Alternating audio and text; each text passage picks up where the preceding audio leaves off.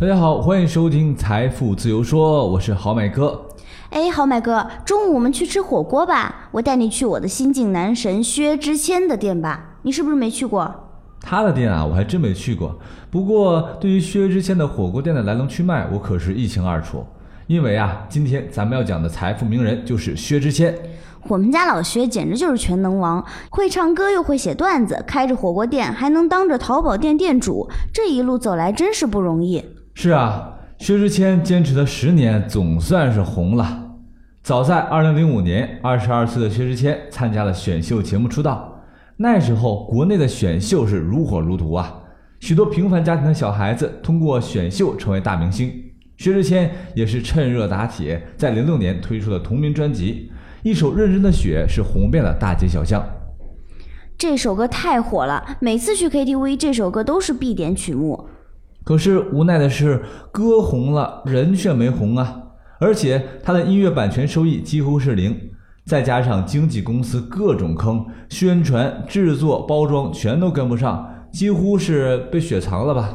我们老薛这么热爱音乐的人，被经纪公司坑成这样，真是让人心疼。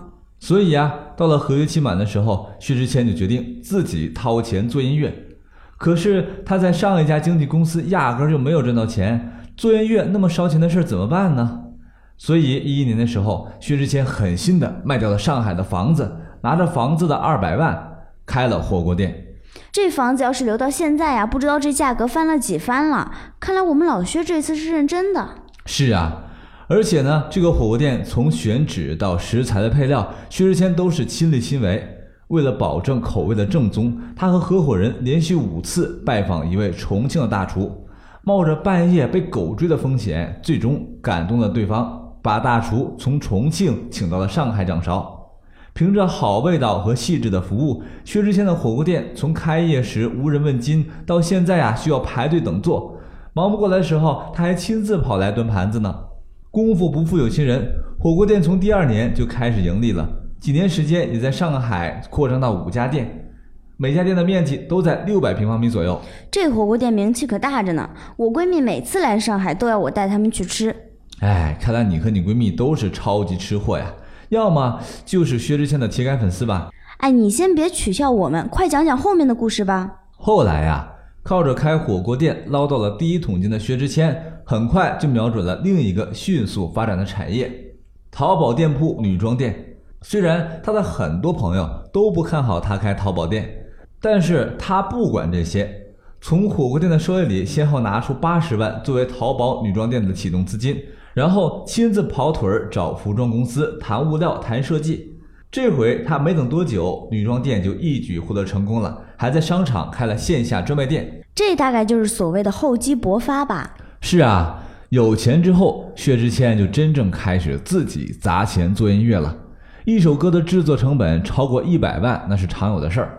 当然啊，也做出了相当不错的成绩。像现在非常火的那个什么演员啊、绅士啊、丑八怪这几首歌，传唱度都非常高。然而，薛之谦并不会就此放松，他依然在忙碌参加各地的综艺节目，知名度也是越来越大。这一切的目的都是为了赚更多的钱，做更好的音乐。好，买哥，你好像还有东西没有说全哦。啊啊，对，还真是。薛之谦啊，还是微博的著名段子手，他现在微博上有一千四百万的粉丝，单条微博的转发量、评论量都超过五万。他写的微博广告段子啊。单条报价在三十万左右，一周是发二到三个广告，光这一个项目啊就月入三百万。现在薛之谦可以说是全面开花，我想啊，他的音乐梦也是实现了吧？没错，有梦想的人都是金光闪闪的。薛之谦的梦想可不是光靠嘴上说的，人家可是脚踏实地，一点一点拼出来的。首先，不管遇到多少困难，他都没有动摇过。认准目标，坚持到底，这样的信念是完成梦想的第一步。有些时候啊，从 A 到 B 不行，先别想着放弃，走一走弯路，从 A 到 C 或者到 D，然后再到 B。第三呢是分散投资。咱们都知道，这鸡蛋不能放在同一个篮子里的道理。薛之谦他也知道。分散投资才能分担风险。新晋网红薛之谦颜值高，会创作，耍得了宝，卖得了萌。即便被人调侃被唱歌耽误的喜剧演员，但他的微博认证至今仍是原创歌手。好了，本期的财富自由说就说完薛之谦了，我们下期再见吧，拜拜。